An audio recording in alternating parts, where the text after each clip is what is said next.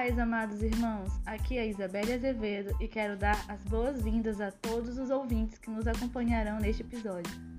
A pastora Marivalda Azevedo nos trará a reflexão de hoje, que tem como título Você está preparado para a segunda vinda do Senhor Jesus Cristo? É uma pergunta impactante. O Senhor Jesus está às portas e não podemos ficar de fora. Quer saber mais? Acompanhe conosco.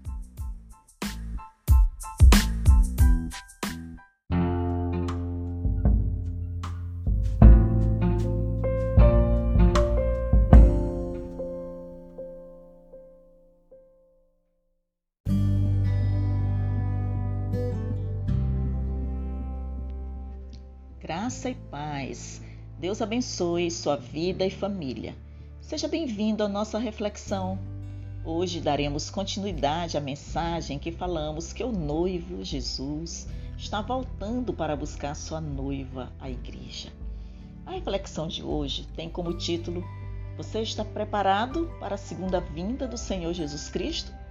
Que por meio dela, Deus ministre ao seu coração e você receba a revelação no seu espírito de que o Senhor Jesus Cristo virá a segunda vez, como prometeu. Convido você a abrir as Escrituras Sagradas em três referências. Na primeira epístola do apóstolo Paulo aos Tessalonicenses, capítulo 5, versículos de 1 a 4. No livro de Hebreus, capítulo 9, versículo 28. E no Evangelho de João, capítulo 14, versículos de 1 a 3.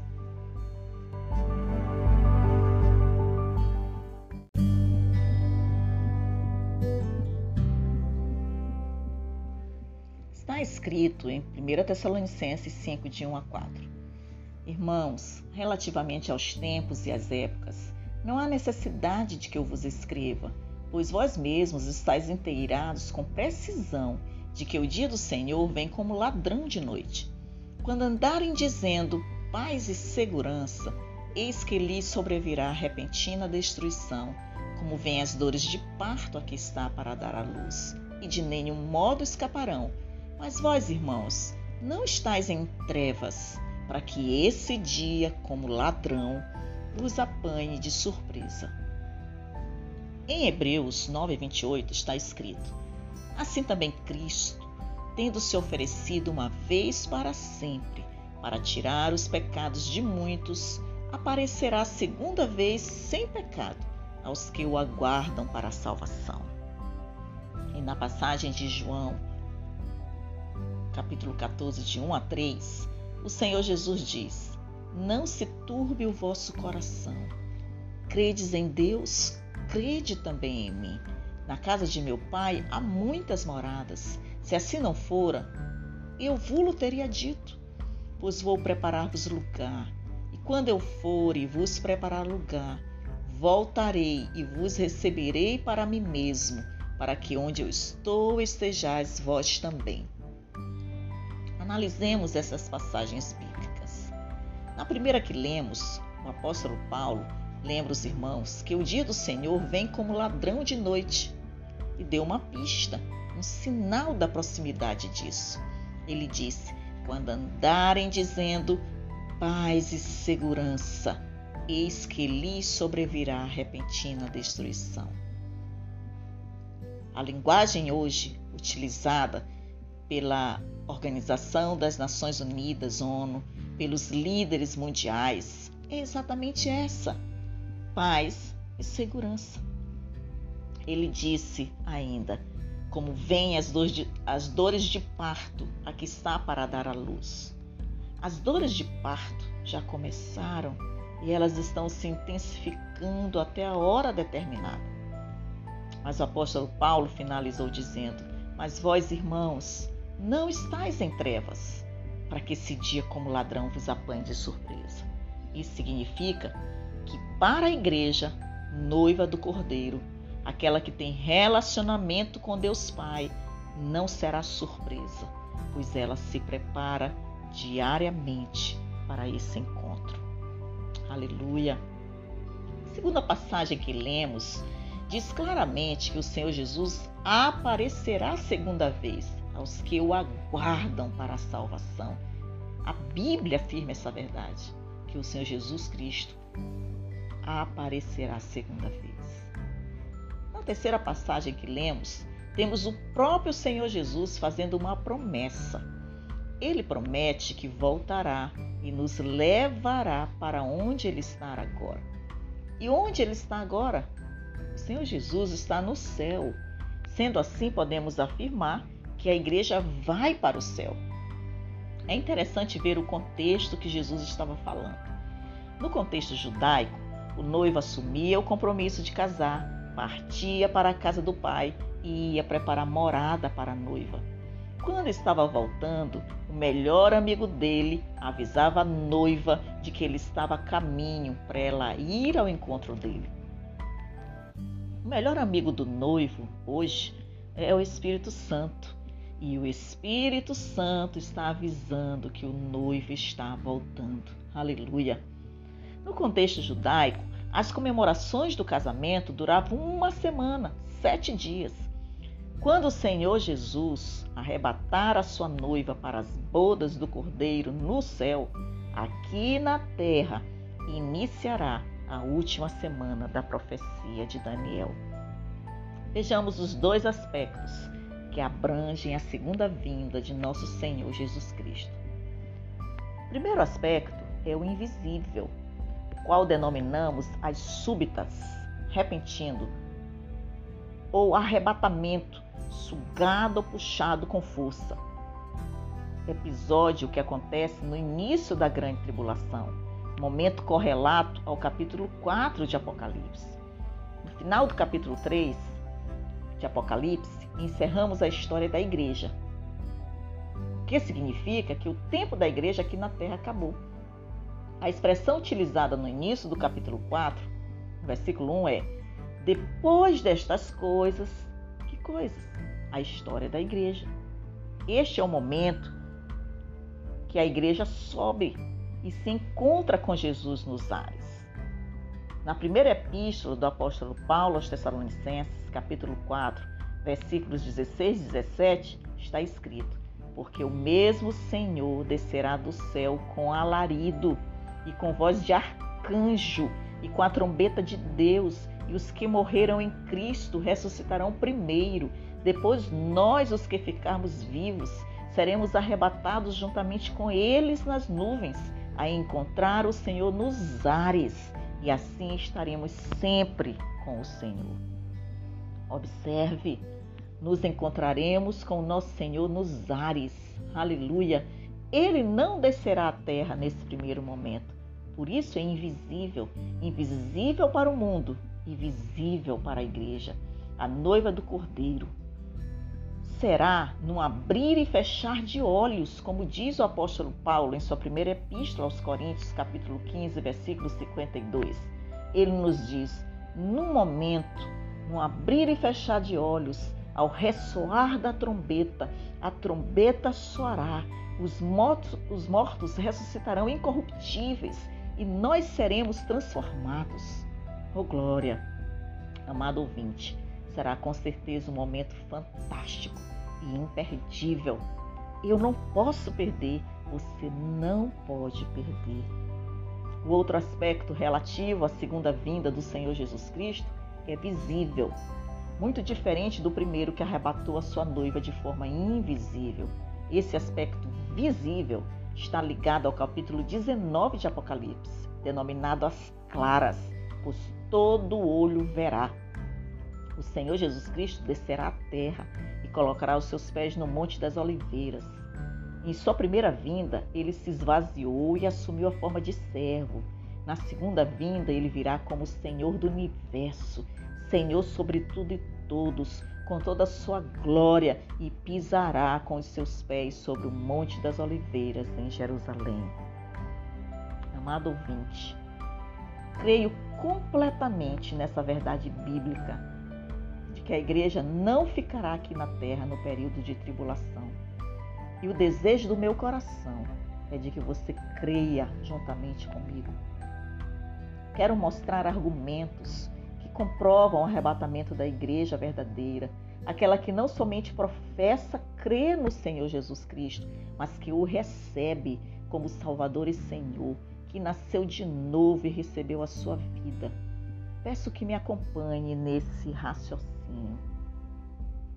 Como primeiro argumento do arrebatamento da igreja antes do período de tribulação, quero ler a primeira epístola do apóstolo Paulo aos Tessalonicenses, capítulo 5, versículo 9, que diz: Porque Deus não nos destinou para a ira, mas para a aquisição da salvação por nosso Senhor Jesus Cristo. Aleluia. O que nos diz essa passagem que acabamos de ler? Que o Senhor Jesus, nosso amado Senhor e Salvador, suportou a ira e o julgamento de Deus em nosso lugar para nos salvar. Ele nos salvou. Portanto, nós que estamos nele, não seremos julgados, não seremos condenados, não experimentaremos a ira de Deus. Entenda, amado ouvinte, que o período de tribulação testemunhará o derramamento da ira de Deus sobre toda a terra, e em especial sobre Israel, porque esse período é dirigido particularmente a Israel. O profeta Jeremias, no capítulo 30, versículo 7, chama esse período de tempo de angústia de Jacó. Esse período não é para a noiva do Senhor Jesus Cristo, é para Israel. Como segundo argumento do arrebatamento da igreja, antes do período de tribulação, quero lembrar a mensagem do podcast intitulada O Noivo Jesus virá buscar a sua noiva, a igreja, onde falamos sobre a profecia de Daniel referente às 70 semanas.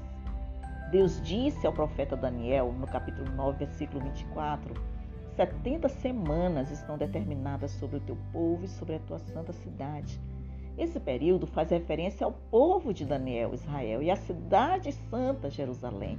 Então, raciocine comigo: a igreja, corpo de Cristo, não fez parte das primeiras 69 semanas relacionadas a Israel. Da mesma forma, ela não fará parte da 70 semana, pois é a continuidade do que Deus iniciou para Israel. O apóstolo Paulo diz que a igreja de Cristo é um mistério e sua natureza como corpo composto por judeus e gentios não foi manifestada no Antigo Testamento. Efésios 3, de 1 a 6, Colossenses 1, de 25 a 27. Aos profetas do Antigo Testamento não foi revelado. Todos achavam que a salvação era somente para os judeus. Por isso o apóstolo Paulo chamou a igreja de mistério de Deus. Continue no raciocínio comigo. A igreja não poderia estar nessa profecia do Antigo Testamento, já que teve sua existência depois da morte e ressurreição de Cristo, Romanos 4, 25, Colossenses 3, de 1 a 3. Depois da sua ascensão, Efésios 1, 19 e 20. Depois da descida do Espírito Santo em Pentecostes, Atos 2. E findará somente quando o mistério do plano de Deus para a igreja for concluído quando se cumprir o tempo dos gentios, findará com o arrebatamento. Quero lembrar que a igreja professante e o Israel nacional entrarão no período de tribulação. A igreja professante não salva, experimentará a ira de Deus. Apenas a igreja verdadeira será arrebatada. A exemplo, temos a parábola das dez virgens. O arrebatamento não retirará todos que professam a Jesus Cristo, mas apenas os que tenham nascido de novo e recebido a sua vida. Quero prosseguir apresentando o terceiro argumento do arrebatamento da igreja antes do período de tribulação. Para isso, vou ler algumas passagens bíblicas e apenas citar outras referências, já que são muitas. Acompanhe comigo no raciocínio. A igreja é o corpo de Cristo, do qual, do qual ele é a cabeça e o cabeça. Efésios 1, 22 e 5, 23, Colossenses 1, 18. A igreja está ligada ao corpo. É impossível o corpo ficar e a cabeça não.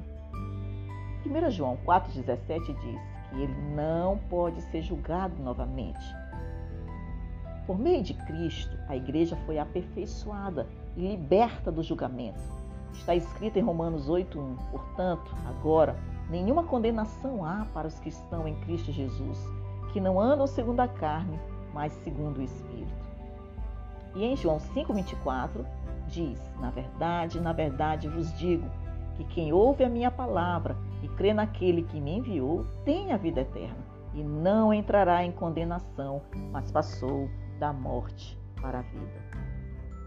Portanto, a noiva de Cristo, 1 Coríntios 11, 2, Efésios 5, 23, o objeto do seu amor, Efésios 5, 25, os ramos dos quais ele é a videira e a raiz, João 15, 5, o edifício do qual ele é a base e a pedra angular, 1 Coríntios 3, 9, Efésios 2, 19 a 22, não poderia estar inserida no período do juízo de Deus, do derramar de sua ira sobre a terra. Se isso acontecesse, Jesus seria um péssimo noivo. Isso não acontecerá, pois ele é o noivo perfeito e jamais abandonará sua noiva, deixando-a para viver o período de tribulação. Entenda, amado ouvinte, que existe entre o Senhor Jesus e sua noiva uma união e uma unidade. A igreja não está separada dele, ela é o seu corpo. Dessa forma, se a igreja estivesse na septuagésima semana, estaria sujeita à ira de Deus e por causa de sua união com Cristo, ele, o Senhor Jesus, da mesma maneira, estaria sujeito ao mesmo juízo. Se a igreja fosse novamente sujeita a julgamento, as promessas de Deus não teriam efeito e a morte de Cristo seria ineficaz. Seria afirmar que a morte de Cristo falhou no cumprimento do seu propósito. Ele não falhou e jamais falhará. Aleluia! Tudo que está escrito a seu respeito se cumprirá. Ele é o leão da tribo de Judá, o que venceu, e é o único digno de abrir os selos. Observe o que está escrito pelo apóstolo João no livro de Apocalipse, capítulo 5, versículos de 1 a 5. E vi na destra do que estava sentado sobre o trono um livro escrito por dentro e por fora, selado com sete selos. E vi um anjo forte, bradando com grande voz: Quem é digno de abrir o livro e de desatar os seus selos? E ninguém no céu, nem na terra, nem debaixo da terra podia abrir o livro nem olhar para ele. E eu chorava muito, porque ninguém for achado digno de abrir o livro, nem de o ler, nem de olhar para ele. E disse-me um dos anciãos: Não chores, eis aqui o leão da tribo de Judá, a raiz de Davi, que venceu para abrir o livro e desatar os seus sete selos. Aleluia! O que significa isso? Que o Senhor Jesus estará no céu e ele abrirá o livro e desatará os selos, dando início ao período de tribulação. Isso está descrito no capítulo 6 de Apocalipse. Isso significa que o anticristo espera esse momento, espera a autorização de Deus para o cordeiro abrir o livro e desatar os selos. O primeiro selo é o anticristo entrando em cena, montado num cavalo branco. O primeiro selo inicia com os quatro cavaleiros do Apocalipse. Se o Senhor Jesus estará no céu autorizando isso, significa que a igreja que está em unidade com Ele estará junto com Ele. Amado ouvinte, você está preparado para a segunda vinda do Senhor Jesus Cristo. Quero te dizer que você não precisa ficar na terra para presenciar e vivenciar o período de tribulação. Como disse, esse período será exclusivo para aquele que não recebeu Jesus, que não o reconheceu como Messias. Hoje você pode reconhecer o Senhor Jesus como Filho de Deus, o Messias prometido, que veio para nos salvar. Hoje você pode receber Jesus Cristo como seu Salvador e Senhor. As Escrituras Sagradas dizem no Evangelho de João, capítulo 1, versículos 11 e 12, acerca do Senhor Jesus Cristo. Veio para o que era seu e os seus não o receberam, mas a todos quantos o receberam, deu-lhes o direito de se tornarem filhos Deus a saber, aos que creem no seu nome. Que revelação tremenda! aquele que recebe Jesus como Filho de Deus, como Messias prometido, recebe de Deus o direito de se tornar filho. Oh glória! Amado ouvinte, se você ainda não recebeu de Deus esse direito de se tornar filho, receba imediatamente o Senhor Jesus Cristo como seu Salvador e Senhor e desfrute do privilégio de ser filho de Deus, tornando-se noiva do Cordeiro, preparada para a segunda vinda do Senhor Jesus Cristo. Que Deus o abençoe.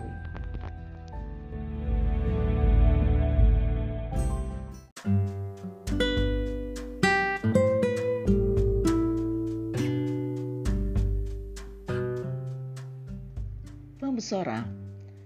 Deus Todo-Poderoso, venho diante de Ti para declarar que creio que só Tu és Deus e não há outro além de Ti.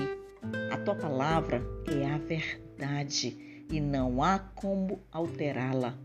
Está escrito que haverá um tempo de tribulação aqui na terra, um tempo do derramar da tua ira sobre todo aquele que rejeitou o teu filho, que não recebeu como Salvador e Senhor. Acredito que o Senhor Jesus Cristo virá buscar a sua noiva, a igreja comprada com o seu sangue vertido na cruz do Calvário, como prometeu antes de subir aos céus. Não quero perder esse momento único quando acontecerá o arrebatamento da igreja, o encontro com o Senhor Jesus nos ares para as bodas do Cordeiro. Quero receber de ti, Deus Pai, o direito de me tornar filho. Eu recebo o Senhor Jesus como meu Salvador e Senhor. Permito que Ele entre na minha vida e perdoe os meus pecados. Faço uma aliança com Ele assumindo o compromisso de, como noiva, aguardar o meu noivo. Peço que o Senhor me capacite e me prepare para as bodas do Cordeiro, em nome do Senhor Jesus Cristo. Amém.